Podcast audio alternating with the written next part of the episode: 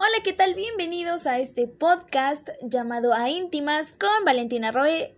Bueno, porque soy yo, no se llama así, solo es A Íntimas, pero pues yo soy la presentadora, espero que se haya entendido un poco. Y bueno, estoy muy emocionada de poder iniciar este proyecto que pues la verdad sí me ha costado bastante, al que le he metido muchas ganas y mucho trabajo, muchas horas de dedicación.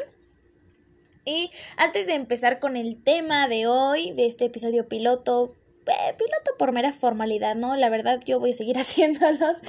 Entonces, quiero aclarar que los días que no viene un experto en el tema para poder explicarnos, yo soy la que investiga y la que se informa con ellos, la que se asesora con alguno o con varios de ellos para poder dar información confiable, ¿no? Yo me, yo me informo en entrevistas, en libros, en revistas, en artículos, o sea, en muchas cosas porque pues de nada me sirve investigar si lo voy a hacer de Wikipedia, ¿no? Pero bueno, antes que nada, vámonos con la intro.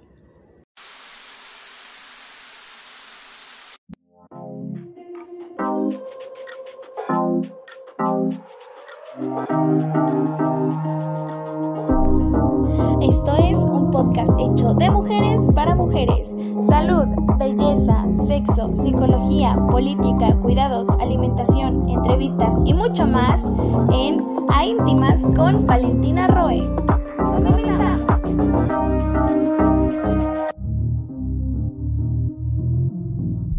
Eh, vamos a empezar con el tema de hoy, que son las relaciones tóxicas.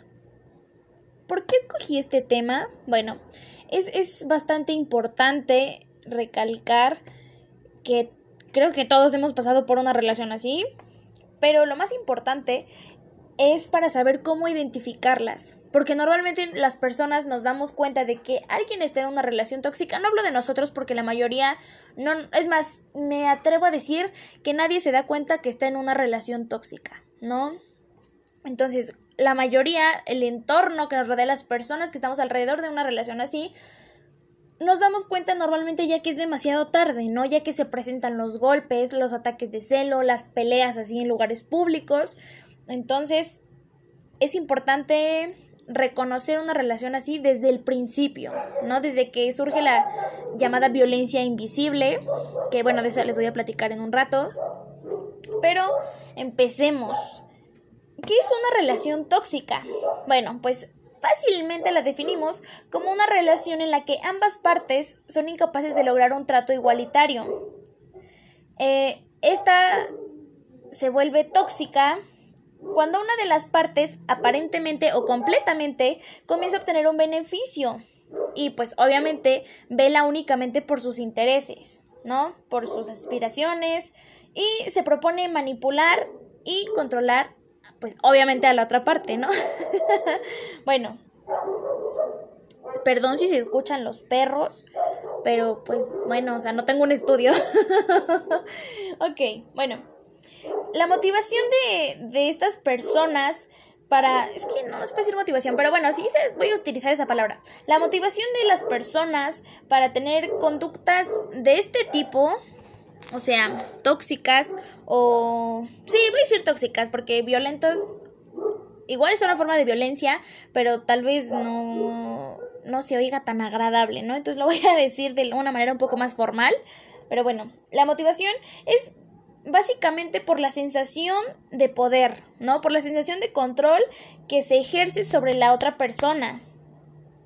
Eh, esta relación de poder, pues, es obviamente donde el poder no es compartido, ¿no? El poder lo tiene solo una persona, es la que tiene la sartén por el mango. Y si bien las peleas por ver quién tiene el poder en la relación son sumamente normales en una relación sana, pues aquí no va a haber opción de que el otro gane, ¿no? O de que el tóxico ceda. El tóxico siempre se va a quedar con el poder, haga lo que tenga que hacer, llámese golpear, manipular, cualquier cosa va a ser necesaria para que esta persona sienta que tiene el control. ¿Ok? Bueno, eh, normalmente una relación tóxica se compone de dos factores muy importantes. Y digo, al decir factores, pues me refiero a personas, ¿no? La primera persona es una narcisista y manipuladora. Y la otra es una persona pasiva y susceptible a la culpa. ¿No? Es una persona que, digo, soy feo, ¿no? Pero con, que tiene dependencia emocional, que siente la necesidad de que le estén reafirmando continuamente lo que sienten por ella. Pues sí, una persona, por decirlo así, débil en ese aspecto, ¿no? Bueno. Y era, ahorita sí ya voy a lo de la violencia, ¿no? Según la OMS, pues la violencia es el uso intencional de la fuerza física, amenazas contra uno mismo, otra persona, un grupo, una comunidad, y pues que la consecuencia es un traumatismo. Y este traumatismo pueden ser daños psicológicos, problemas de desarrollo, la muerte, daños físicos. O sea, eso les digo, estamos hablando de casos un poco más fuertes, pero de todas maneras pasa. Entonces vamos con los tipos de violencia invisible. Les digo, o sea, trato de apurarme porque pues no quiero que me escuchen media hora hablar, ¿no? O sea, trato de hacerlo lo más rápido posible, pero pues bueno.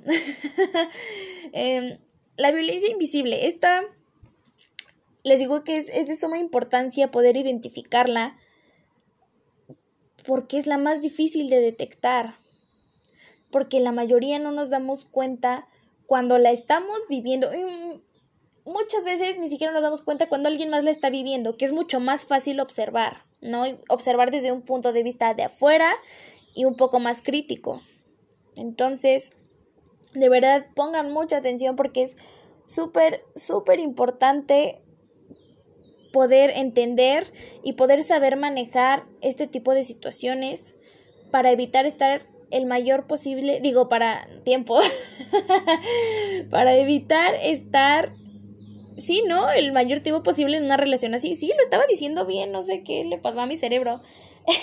Pero bueno, eh, una de las cosas, una, más bien uno de los tipos más comunes de violencia invisible, así como el más levecito, pero por el que se empieza a escalar, pues comúnmente es el menosprecio y la denigración. Este se puede dar a través de discursos disfrazados de humor, o sea, de chistes, o una crítica sutil, bueno, supuestamente sutil, pero muy constante, o sea, como diríamos coloquialmente, chingaquedito, donde el agresor siempre se va a defender diciendo que son bromas o que son críticas constructivas, ¿no? O sea, este tipo...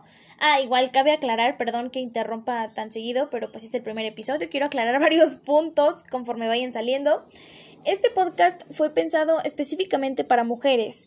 Entonces, obviamente me voy a enfocar, en este caso, al menos, pues en que el agresor es el hombre, porque así pasa en la mayoría de las relaciones.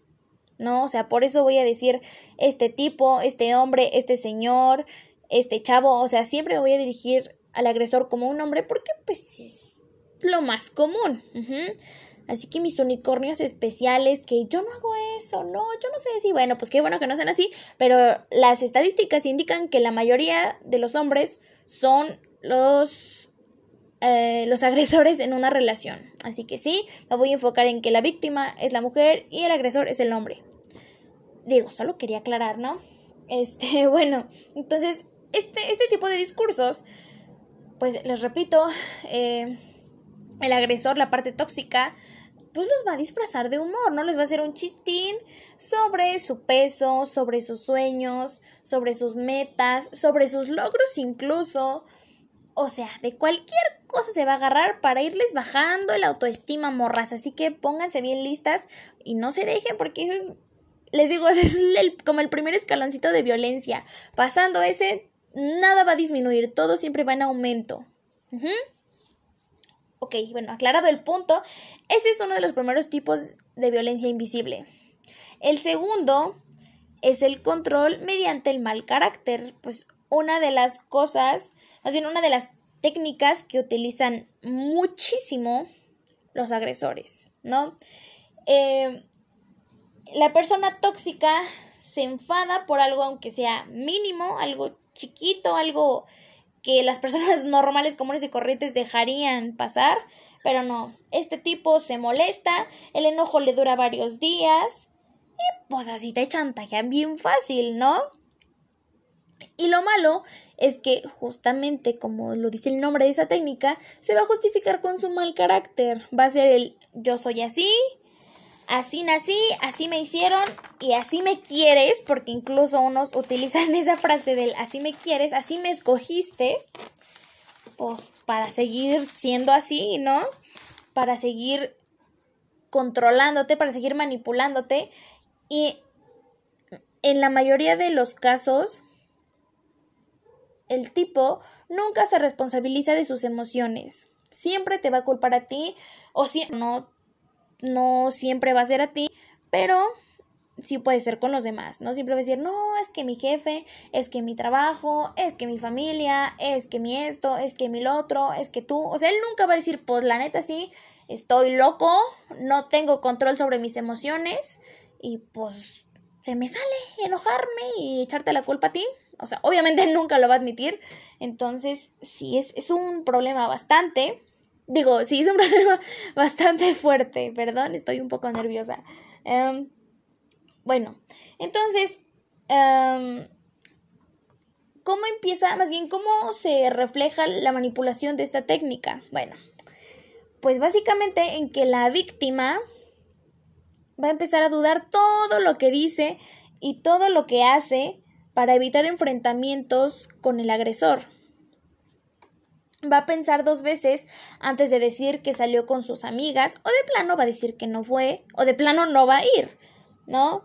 Eh, esto obviamente y lógicamente va desgastando física, emocional y psicológicamente a la persona sensible.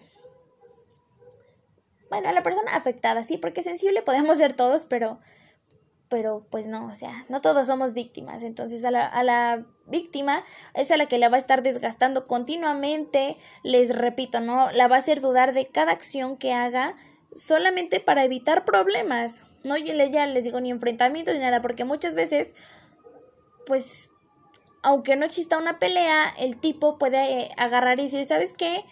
No me hables o aplicar de plano la ley del hielo cosa que pues también es violencia, amigas, o sea, no se dejen de verdad, ¿no? Bueno, otro tipo de violencia invisible es la inducción a la culpa. Como su nombre lo dice, es básicamente cuando el agresor induce la culpa a la víctima. ¿Y cómo lo hace? Pues lo logra obviamente mediante la manipulación y la victimización. Y con esta técnica como con las demás, pero este en específico, que se busca, se busca un control de la víctima, ¿no? Se busca hacerla sentir culpable para poder tenerla en la palma de la mano y que sea mucho más fácil chantajearla. Em, y digo, no necesariamente tiene que ser una situación grave o una situación triste para poder ejercer esta violencia puede ser de cualquier situación. O sea, este hombre puede hacerse la víctima por medio de cualquier maña, por, por cualquier cosa. Puede decir, ay, no, es que tú, por ejemplo, si tú trabajas, oye, pues es lógico que no vas a dejar de trabajar nada más por estar atendiendo a este señor, ¿no? Lógico. Entonces, este señor lo que va a hacer es que aunque él no se sienta mal, aunque no se sienta enfermo, te va a decir, no, es que tú por estar en tu trabajo, yo me sentía muy solo, o me sentía enfermo, o me sentía mal, o tuve esto, o tuve aquello. Neta, les van a inventar, híjole, chorro mil de pretextos, chorro mil de, de situaciones para que ustedes digan, chin, lo dejé solo, pobrecito chin, esto, chin, otro. Amigas, de verdad, es muy importante que abramos los ojos. Digo abramos porque yo también estoy en peligro de tener una relación tóxica. Siento que todas estamos en peligro. Todos también aplica, pero ya les dije por qué hago señalización con las mujeres. Todas estamos en riesgo de caer en manos de un güey tóxico, manipulador, narcisista. Entonces, desafortunadamente solamente está en nosotras cuidarnos. Tenemos que estar bien alertas ante las pequeñísimas señales que nos pueda llegar a dar este güey. respecto a la violencia, ¿no? Bueno, vamos con otro punto, la independencia excesiva. Si bien es muy común, súper común y súper saludable y súper normal que en las relaciones exista eh, una independencia de los individuos, es, neta es fundamental en una relación que cada quien tenga su vida, pero que también puedan compartir. No todo tienen que ser juntos porque sean novios o esposos o lo que sea. O sea, no siempre tienen que estar como muéganos, nada más porque tienen una relación. Cada quien tiene su vida, cada quien tiene sus cosas que hacer, sus problemas. Entonces, sí, la independencia es buena, pero pues ya este grado es un poco más fuerte. ¿Por qué? Estamos hablando de que el agresor no comparte absolutamente nada de su vida o sus actividades con la víctima. O sea, literal, y esto sí es literal, no le comunica nada. Ya les dije, o sea, no, no es normal que uno esté, ah, pues ahorita vine acá y ya salí. O sea, no, no me refiero a que tengamos que estarle haciendo una bitácora a nuestra pareja de lo que hacemos y de lo que dejamos de hacer. Me refiero al hecho de que, o sea, de todas maneras tiene que existir una comunicación, ¿sí? Está bien que tenemos nuestras vidas aparte, que cada quien tiene lo suyo, pero, ay, no sé si sí me estoy dando a entender, porque no quiero que se malinterprete. Entonces, no está mal decirle a tu pareja lo que estás haciendo, ¿no? Ni que te estés reportando, digo, ya sea por por cuestión de tiempo, porque se quedaron de ver, porque está preocupada porque estás en la calle, o sea, cosas así son normales, ¿no? Es, es normal. Aunque te diga, oye, ¿qué onda? ¿Cómo estás? Este, ¿dónde andas? Ah, pues eso es normal, ¿no? Y es normal que uno igual quiera compartirlo porque, pues, es parte del lazo afectivo, ¿no? Pero les digo, el que todos nos lo quedemos callados también es violencia, no le estamos compartiendo nada a nuestra pareja, no le estamos haciendo partícipe de nuestra vida, no lo estamos viendo como un compañero, ¿no? Entonces, sí, aunque parezca que no, sí, sí es violencia. ¿Por qué? Porque este individuo lleva su independencia demasiado lejos. O sea, para este, para este hombre, compartir lo que hará, o lo que hizo, o lo que piensa hacer, o lo que está haciendo, lo convierte en una persona débil y que carece de independencia, aunque no sea así. ¿Esto qué hace? ¿Qué efecto tiene en la pareja? Bueno, pues que se sienta insegura. Obviamente lo primero que va a hacer es respecto a la fidelidad o el compromiso o el amor de la pareja. Ese es el primer punto, obviamente con el que te van a atacar, ¿no? En que tú te empieces a sentir insegura y, chini, ¿por qué no me platicará? Esta, ¿Estará con otra? ¿Y si esto? ¿Y si aquello? O sea, neta, híjole, no. Les digo que para las manipulaciones, no manchen, hay que estar bien a las vivas. Entonces, sí, esto también, porque nos hacen empezar con nuestro rollo y con nuestra novela. ¿Por qué? Porque después eso nos lo voltean. No, es que tú eres una tóxica, tú solo piensas que te estoy poniendo el cuerno, no sé qué. De verdad, amigas, les digo, aunque una diga, no, a mí no me va a pasar, sí, sí pasa, todos traen sus mañas. Entonces, por favor, abran bien los ojos. Y digo, o sea, no, no estoy echándonos la culpa a nosotras porque nosotros no tenemos la culpa de estar con un manipulador, porque obvio, cabe aclarar que el hombre no se presenta como un manipulador desde el principio de la relación. Para los que dicen, ay, pues es que ellas no se fijan con quién andan. Claro, claro que nos fijamos. El problema es que no, o sea, nadie se presenta. ¿Sabes qué? Hola, soy un narcisista, un manipulador y un celoso. Mucho gusto, quiero andar contigo. Pues no. Todo empieza gradualmente. Por eso les digo, es súper importante que revisemos y que analicemos completamente nuestra relación. Porque podemos estar viviendo violencia pero para nosotras no lo es. Entonces hay que estar bien a las vivas. Ay. esperen, esperen. Me espantó mi perrita. Bueno. Em, perdón, les decía que, la víctima va a empezar a dudar sobre la fidelidad de, de la pareja, el amor, todo. Y de hecho, otra cosa que pasa muy comúnmente en este tipo de, de violencia es que cuando la víctima va a preguntar, porque hacemos preguntas explícitas, ¿no?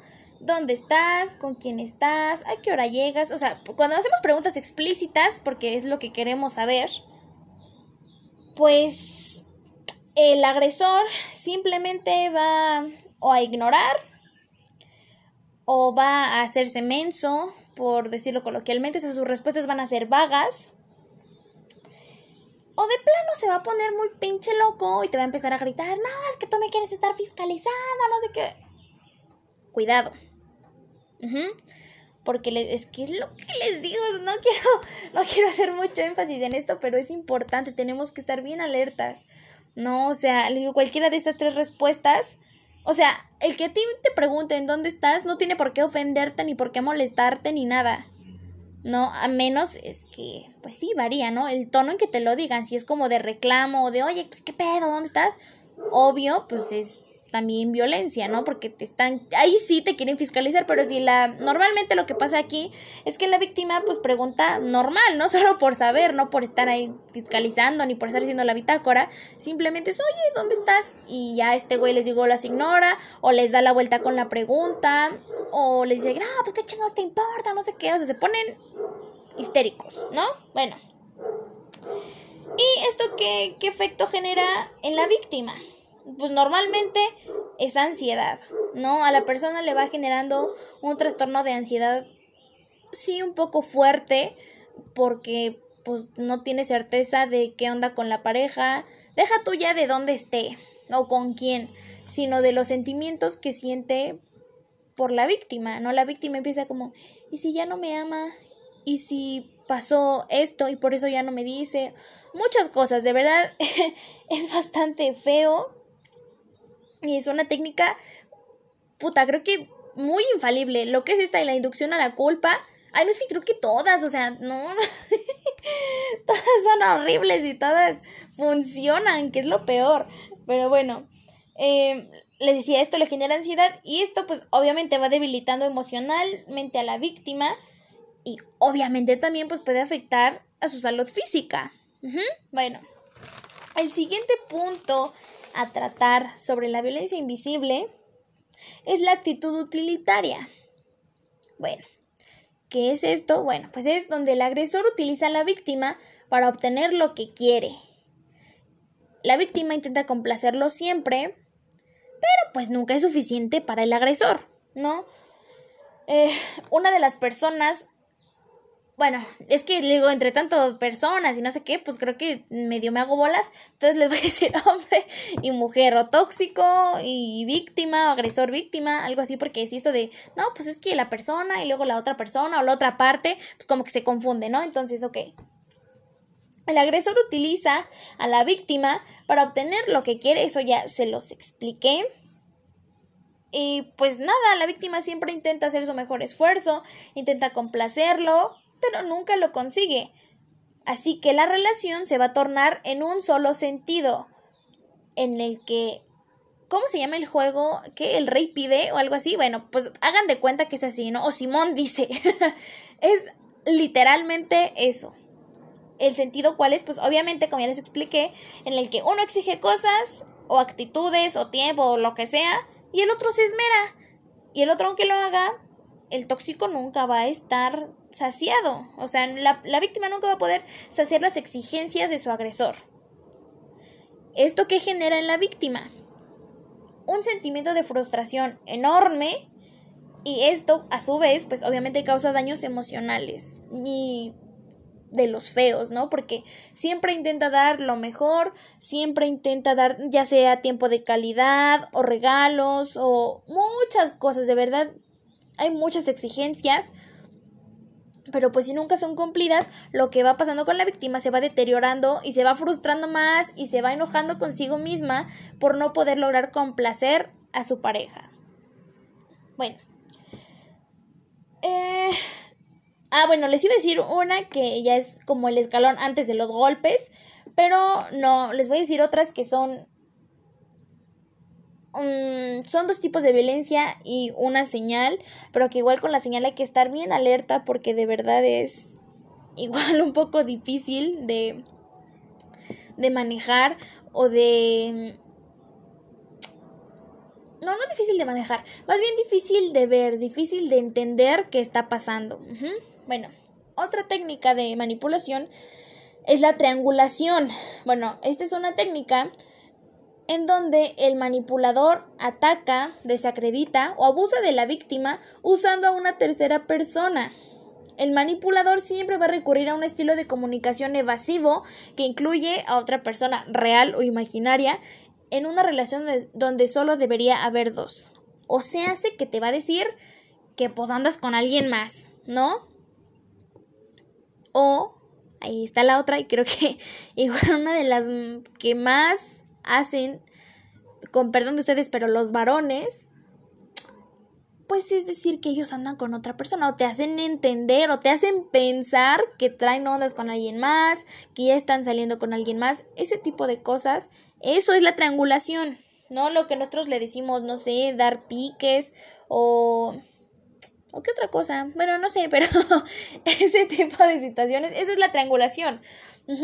Los manipuladores suelen recurrir a ella pues para generar celos, inseguridades o desconfianza en su pareja. Este manipulador, aunque a veces sí coquetea con una persona de verdad, para después negarlo, les digo, o sea, puede ser, como ya les dije, real o ficticia, ¿no? O sea, o, lo puede hacer o puede pretender que lo hace, pero de, eh, perdón, pero de todas maneras te deja pistas y te hace saber o te hace pensar que hay otra persona involucrada. Mientras que sucede con la víctima, se obsesiona con el tema intentando buscar el por qué el manipulador la está engañando o por qué está negando, porque obviamente pues la víctima pregunta, oye, ¿te, te traes con esta? ¿Qué onda? ¿Qué pasó ahí? O sea, siempre preguntan y el otro siempre lo niega. Y sorpresa, igual ahí te voltean la pregunta y te dicen que estás exagerando, que eres demasiado sensible, que lo agobias, que, ay, no, Dios mío, siempre, Siempre, amigas, ojo. Y esta técnica de violencia, la triangulación, siempre también viene pegada con el gaslighting. Bueno, este es un tipo de violencia donde se manipula la percepción de la realidad de la otra persona. O sea, escuchen, qué miedo. No, bueno, se manipula la, la percepción de la otra persona. ¿Por qué? Porque es una forma de abuso psicológico. Entonces, muy bien fácil. ¿Qué se hace? Básicamente se niega la realidad. Se da por sucedido algo que nunca ocurrió o viceversa, se da por no sucedido algo que sí ocurrió. Y... Ah, bueno, digo, perdón que así como, que de repente se me van y se me vienen las ideas, pero ok. Este, también se puede presentar información falsa. Les digo que qué miedo, con el fin de hacer dudar a la víctima de su memoria o de su cordura. O simplemente de su percepción de la realidad. O sea, literal, te quieren volver loca. Ay, no, qué horror. Bueno, ese es el gaslighting. Y es una de las cosas que, más bien es una de las técnicas que me parece acertado decir que es de las que más se están utilizando actualmente. O sea, de verdad es una que está tomando muchísima, muchísima fuerza y que está afectando a muchas mujeres. Porque de verdad muchas dudan realmente de todo, ¿no? De si, si lo que recuerdan en una pelea está bien o si sí pasó, porque aquel está empeñado con que no, es que tú me dijiste esto y lo otro y la otra así de... Yo te dije todo esto, me lo prometes y el otro, ay, sí está con lágrimas. Ay, no, amigas.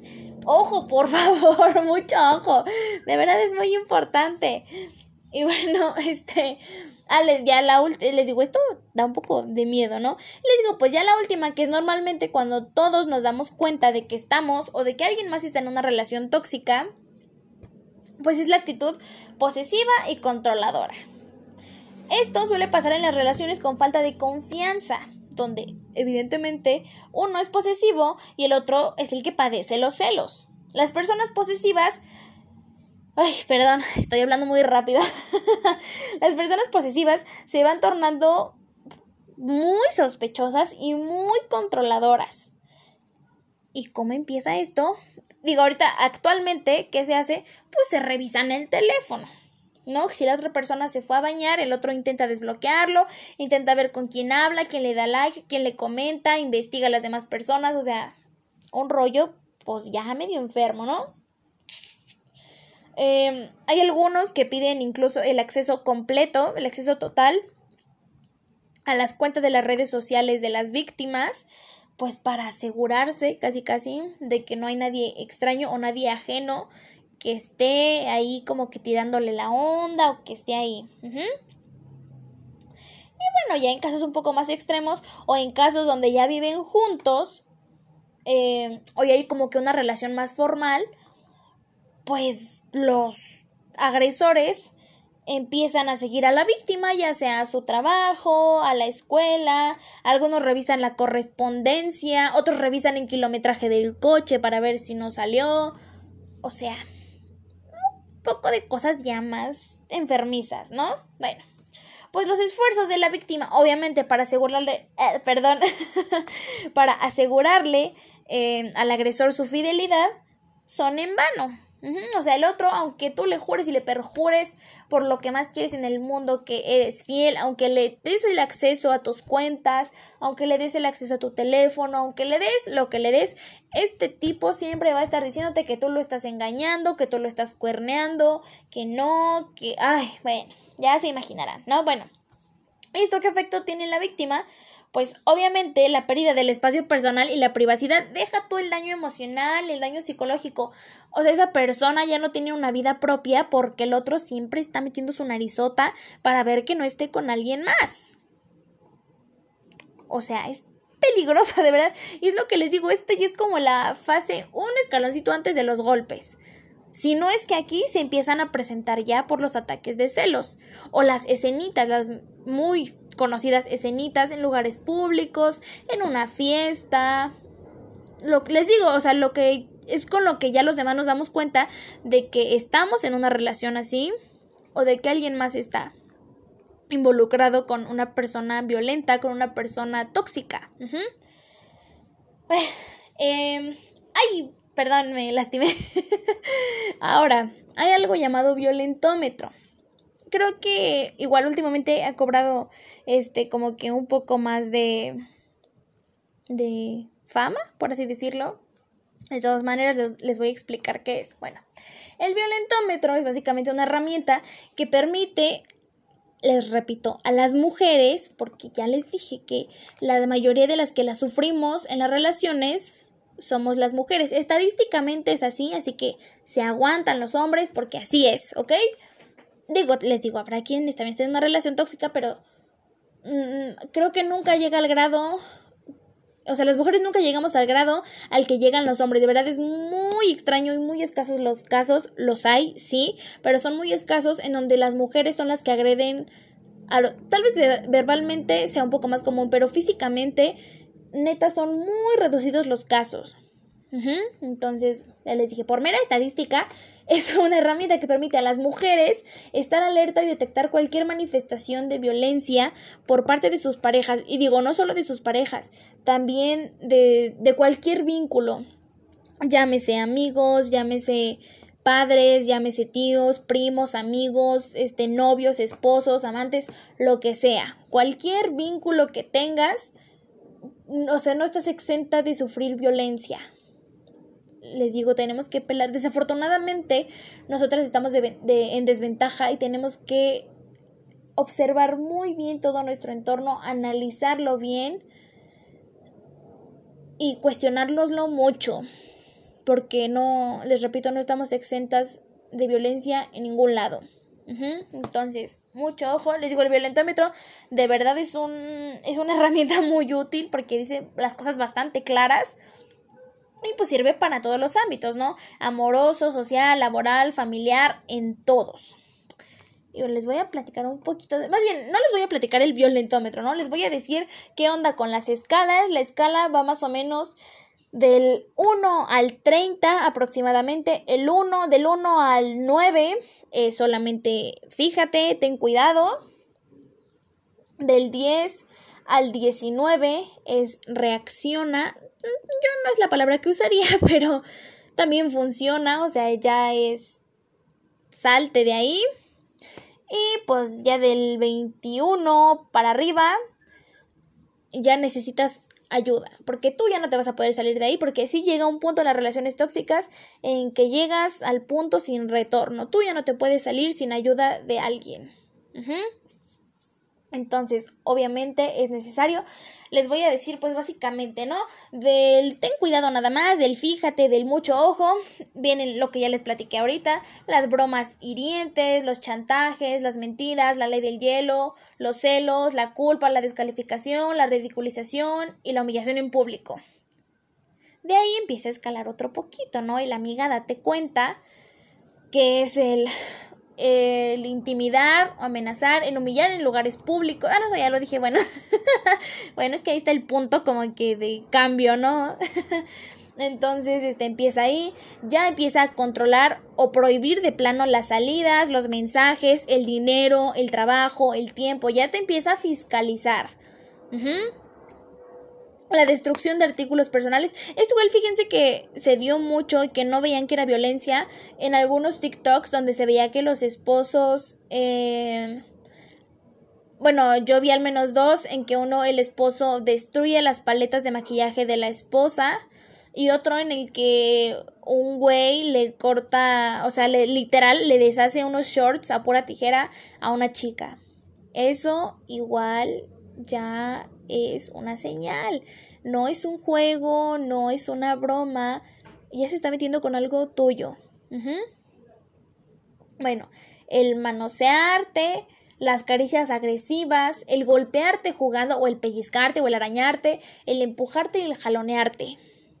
De ahí ya es, o sea, estamos hablando de ya violencia física, ¿no? No solo es ahí una bromita, no es, o sea, ya se está metiendo directamente contigo. Otra cosa que yo agregaría ahí es que te des cuenta ya en el reacciona cuando el tipo golpea la pared cuando se enoja o digo o cualquier otra cosa. Aguas, aguas. ¿Por qué? Porque ahorita es la pared, ¿no? Y según él se justifica diciendo que le va a pegar a la pared para no pegarte a ti. Bueno, pues te voy a decir, spoiler alert, que un día tú vas a hacer la pared golpear a la pared no va a ser suficiente, ahí solamente te quiere apantallar, te quiere espantar y quiere que te sientas relativamente protegida porque no te está pegando a ti, pero amiga, eso va a cambiar y pues mejor vete antes de que tú seas la pared, mija, ¿ok? De verdad. Y digo, muchos se van a justificar de que, ay, no, es que eso es súper común, que se le enojo, la frustración, lo que sea. No, no es normal pegarle a las paredes, compañeros. De verdad.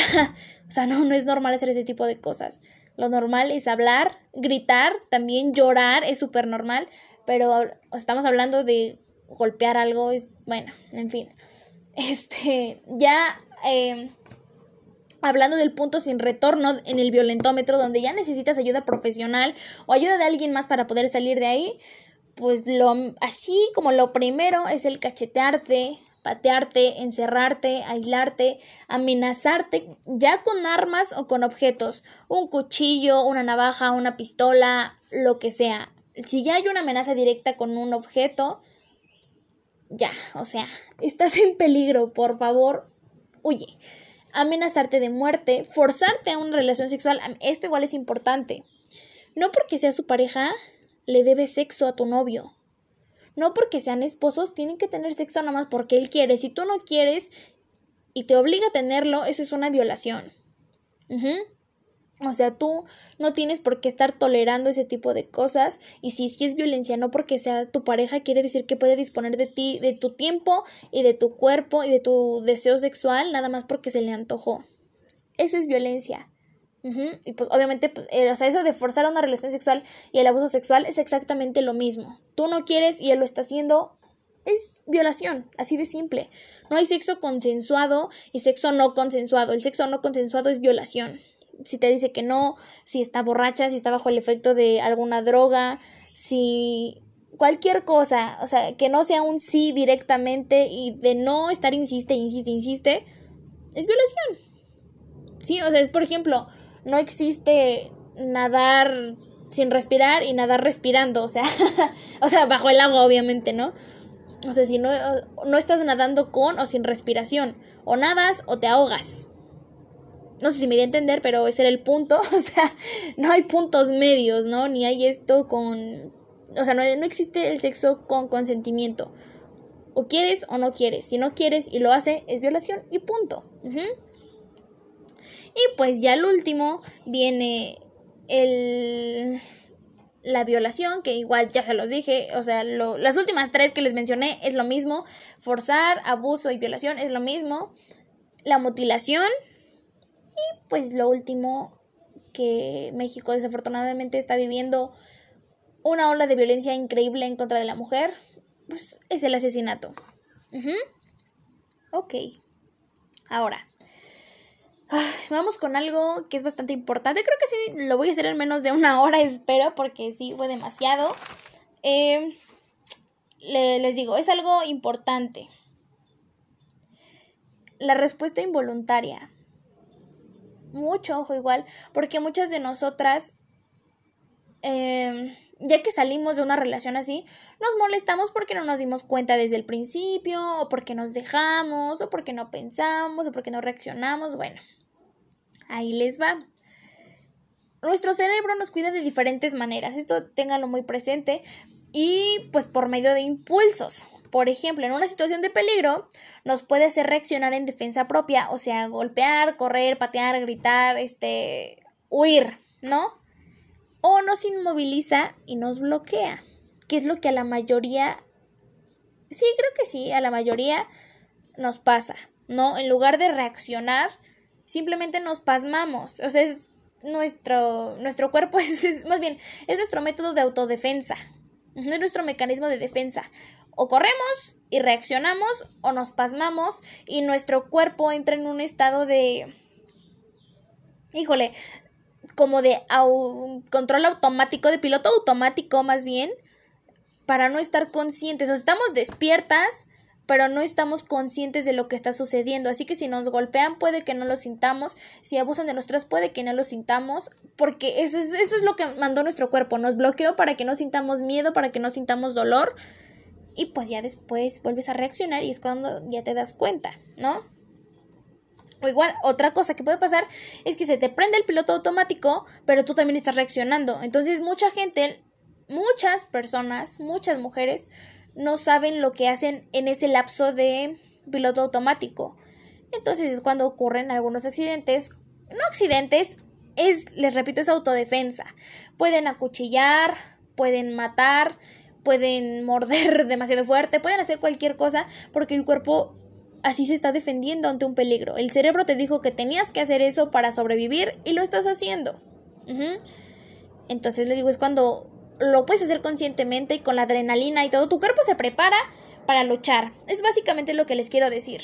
En cuando tu cuerpo siente miedo, te, o empiezas a temblar, te empiezan a sudar las manos, sientes un poco de calor, porque la adrenalina, eh, perdón, la adrenalina es la que te está moviendo, ¿no? El cuerpo despide chorrocientos mil rollos de hormonas y de un montón de cosas para que tú puedas estar alta. Perdón que se escuche, pero estoy checando porque esto es importante porque fue lo que me dijo la psicóloga, una psicóloga muy buena, por cierto.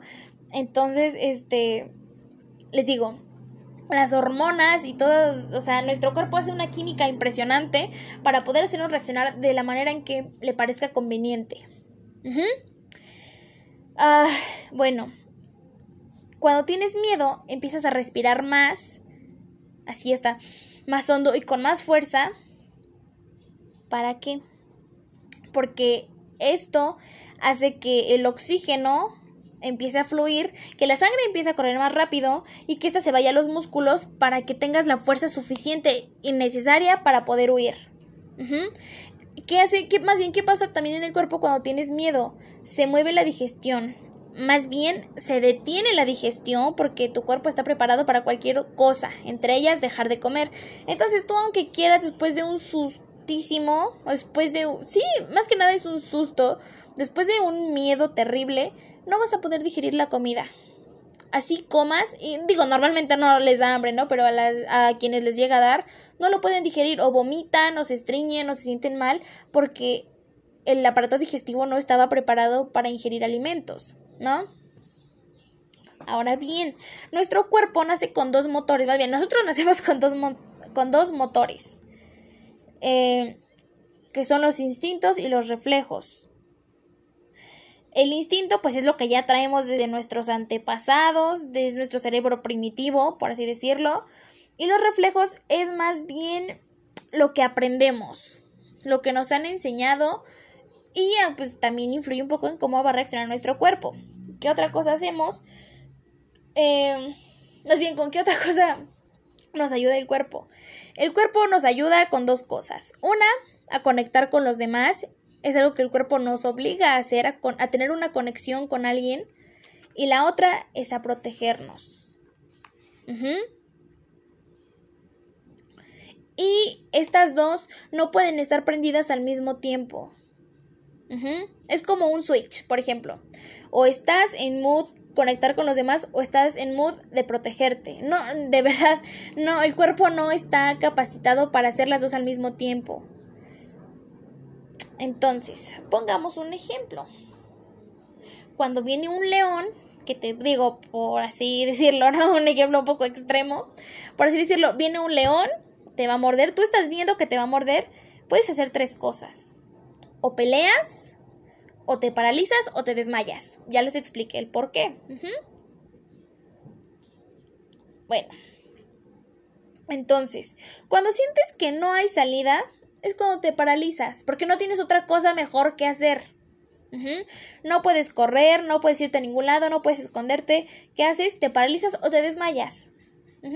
El cuerpo te protege, bueno, eso ya se los dije, ¿no? El cuerpo te protege como siente que es mejor se paraliza para no sentir temor, para no sentir dolor incluso, o sea, es les digo, tal vez no sea la manera adecuada porque todos quisiéramos huir del peligro, pero muchas veces pues nuestro cuerpo piensa que lo mejor es que nos quedemos ahí, pero inconscientes. Entonces, ahora, cuando no nos han perdón, cuando no nos han enseñado específicamente cómo necesitamos protegernos, Em, más bien, esto ya es un poco en el tema emocional. Es algo importante porque muchas veces las personas, los papás específicamente, los que han sido criados pues, por abuelos, los abuelos o por tíos, pues los tíos, pero no nos enseñan a amar y a protegernos. Nos enseñan igual como el switch que les platicé hace rato, ¿no? O a amar o a protegernos. No nos enseñan a hacer las dos cosas. No nos enseñan a recibir amor, pero protegidas.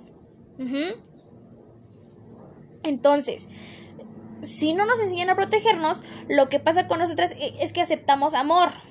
Pero amor, pues en, normalmente es en la forma en que lo necesitamos y que lo necesitamos tan fuerte que aceptamos maltratos, que aceptamos humillaciones, que aceptamos otro tipo de cosas que no van incluidas en el amor. Pero como no sabemos cómo protegernos, ahí está el asunto, porque por eso lo aceptamos, porque no, no estamos reconociendo un peligro. Además, pues de los patrones familiares, ¿no? O sea, de la violencia que se igual en la mayoría de los hogares de México se vive día con día. Entonces, acuérdense que los niños actúan por por imitación. Si un niño ve que el papá le pega a la mamá, el niño va a pensar que pegarle a las mujeres está bien y que es un buen ejemplo, porque es lo que hace su ejemplo, su papá. Lo mismo en el caso de una niña. Si una niña ve que la... Y no estoy diciendo que sea culpa de los niños, estoy diciendo que es culpa de los adultos. Y tampoco estoy echando la culpa a la mujer, estoy específicamente con el hombre. Porque les digo, o sea, el hombre es consciente de que está siendo agresivo, de que está golpeando, de que está humillando, de todo. La que no es consciente es la mujer. La, para la mujer la relación normal es así. en, en la cabeza no está registrado que eso sea un peligro. Y muchas veces, aun cuando se registra, porque sí hemos visto muchos casos de mujeres que salen súper golpeadas o que son abusadas continuamente, que dicen, no, es que yo lo amo, pues sí, lo amas, pero es lo que les digo, mucha gente se enoja, no, es que son unas pendejas, no sé qué. Pues no, de verdad, cuesta mucho trabajo salirse, se necesita de ayuda profesional, porque hagan de cuenta que es como... da como un síndrome de Estocolmo, ¿no? Sientes una conexión tan fuerte con, con tu agresor que no, o sea, no puedes defenderte, no tienes la necesidad de defenderte, no tienes el reflejo de decir que eso está mal. Entonces, no, no es culpa de la víctima, nunca va a ser culpa de la víctima, eso ténganlo muy claro. Y bueno, ya, ya me explayé demasiado. ya, ya me explayé demasiado. Les dije ya todo lo que tenía que pasar. Ya les expliqué qué onda, qué onda con las respuestas involuntarias, con el violentómetro, con la violencia invisible, porque sí, la mayoría de la violencia es invisible antes de escalar a los golpes. Y pues solo quiero decirles algo, las emociones no son buenas ni malas, solamente te dicen cómo estás experimentando tú tu realidad. Si tú te sientes enojado con algo, nadie tiene derecho a decirte, no, estás exagerando, es que estás loca. No, pues así es como tú estás percibiendo lo que te está pasando. Las emociones son 100% válidas y tienen que serlo siempre. Ahora voy con otro punto bastante importante ya para cerrar. Les digo, perdón que se escuchen las hojas, pero está bien que soy muy buena y lo que quiera, ¿no? Pero pues no tengo memoria fotográfica para aprenderme una cosa de una hora. Aunque tal vez sí debería, ¿eh? Pero lo voy a intentar. Ok, ¿qué hacer? Ahora les digo bien rápido, no, no puedo, este, no, no podía resumirlo mucho, todos los puntos son importantes. Entonces, ¿qué es lo primero que vamos a hacer con una víctima? ¿Qué hacer cuando estamos en compañía, o más bien, cuando estamos en contacto, cuando conocemos de alguien que está en una relación tóxica? Lo primero... Ah, tiempo nosotros no somos nadie para estar regañando a las mujeres. Les digo, mujeres, ya les dije por qué, digo, pero lo quiero repetir porque, híjole, aunque digo un poco de hate, no me caería mal para poder subir el programa, ¿no? Así que estaré chido, pero no, no es como lo quiero dar a conocer. Este.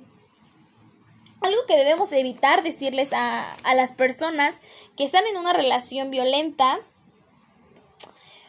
pues es dejar de decirle que son unas tontas, que son unas pendejas, que son unas ciegas, o una de esas muchísimas frases que existen pues para echarle la culpa, ¿no? O sea, ya bastante tienen con la culpabilidad de estar con un güey así, o sea, bastante es el trauma de estar en una relación tóxica como para que llegue la que se supone que es tu amiga o tu mamá o alguien que te quiere a echarle más leña al fuego haciéndote sentir aún más culpable y aún peor que cuando estás con tu agresor. Eso es lo último que necesitan. Aunque sí a veces desespere y a veces lo que nos hace actuar de esa manera o hablar tan golpeado o decir ese tipo de cosas es el coraje y la frustración que sentimos de no poder ayudar a esa persona. Tenemos que ser lo más ecuánimes posibles, tenemos que ser lo más cariñosos posibles porque es lo que necesita la víctima, ¿ok? Entonces lo primero que tenemos que hacer es intentar establecer empatía con la víctima. Algunas preguntas que pueden ayudarles a establecer ese tipo de conexión son, y se las voy a leer porque sí es textual, porque soy pésima para, ¿cómo se dice? Para poder yo crear nuevas preguntas. O sea, esto es como que lo más fácil y lo que más les sirve es... Y eso es para ustedes mismos, ¿eh? o sea, no se lo vayan a preguntar a la víctima, eso es para hacer como que retroalimentación y ustedes poder entablar ese lazo con la víctima. La primera es, si yo me siento así, ¿cómo se sentirá ella? Cambia, ¿no? Ok. La segunda es, he tenido momentos donde creo que ya no hay salida. ¿Qué me hubiera gustado que me dijeran? ¿Cómo me gustaría que me apoyaran?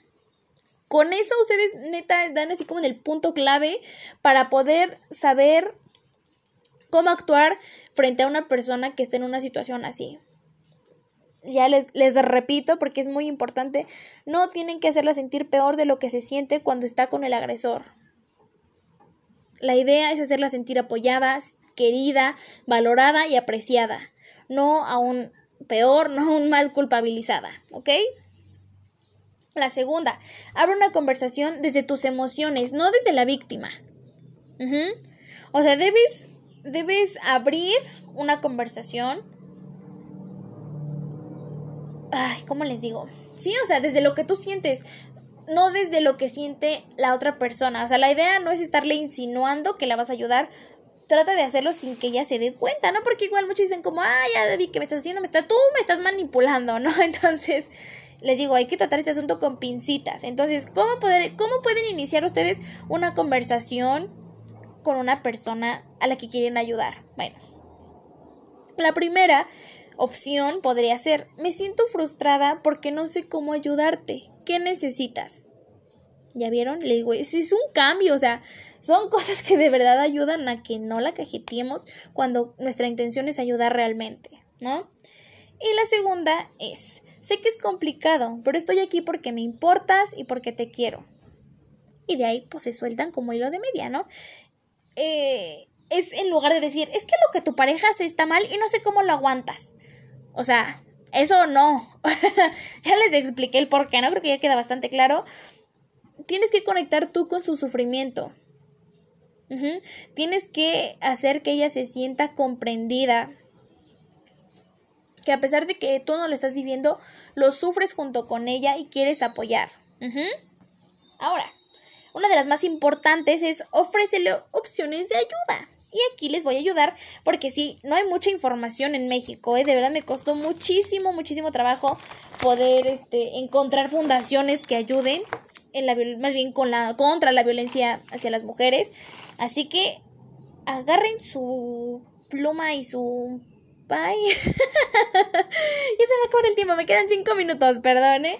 Es que ya me avisaron aquí, entonces rápido, ya en cinco minutos termino.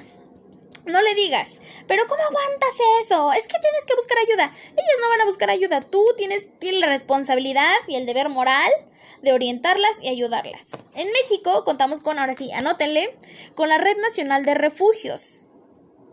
Eh, para la zona metropolitana los teléfonos son 52 43 64 32 y el 56 74 96 95. Después tenemos a la línea nacional, que es el 882 24 46 0. Y el correo es Rena. Híjole, no, no le entiendo mi letra, discúlpenme. Ah, no, sí, es Renarac, así como se escucha, arroba rednacionalderefugios.org.mx. La atención está siempre las 24 horas del día, los 7 días de la semana, los 365 días del año. La otra es la Fundación APIS para la Equidad, donde brindan atención psicológica y legal. Los números son 55 39 39 17, 55 57 04 50 48 y 55 57 04 50 98. El correo es apis.información.gmail.com. Y la última es la Fundación DIARC con Q para mujeres que requieren salir de inmediato de su hogar, o sea, casos de emergencia, y esta fundación apoya en la búsqueda de espacios seguros y confidenciales donde se le brinda apoyo psicológico, legal, médico y educativo a las mujeres y sus hijos. Todo es absolutamente gratuito. Y los números son 55 26 03 73 96. 883 68 88 0 y 55 52 02 78 perdón 66. Algunas formas para abrir esta conversación o sea, para llevar a la víctima a un refugio o alguna fundación es, sé que es tu decisión, pero investigué y hay algunos centros o fundaciones o albergues a donde podemos ir. Muchas veces se pide que la víctima denuncie, pero pues no se contemplan sus dificultades emocionales para hacerlo debido al lazo emocional que existe con su agresor. Y la otra es, ¿estás abierta a buscar ayuda? Hay lugares que al que, a los que podríamos ir o donde podríamos ir para ayudarte por favor cuiden cómo se comunican con las personas. Hay que recordar que los mensajes y llamadas pueden estar siendo monitoreados por el agresor, así que no utilicen plataformas digitales, por favor, traten de hacerlo en persona porque estas víctimas están solas, necesitan ayuda, necesitan saber que existe una salida y que su vida vale. También necesitan saber que hay gente pendiente de ellas y que las quiere, eso se los estuve repitiendo mucho.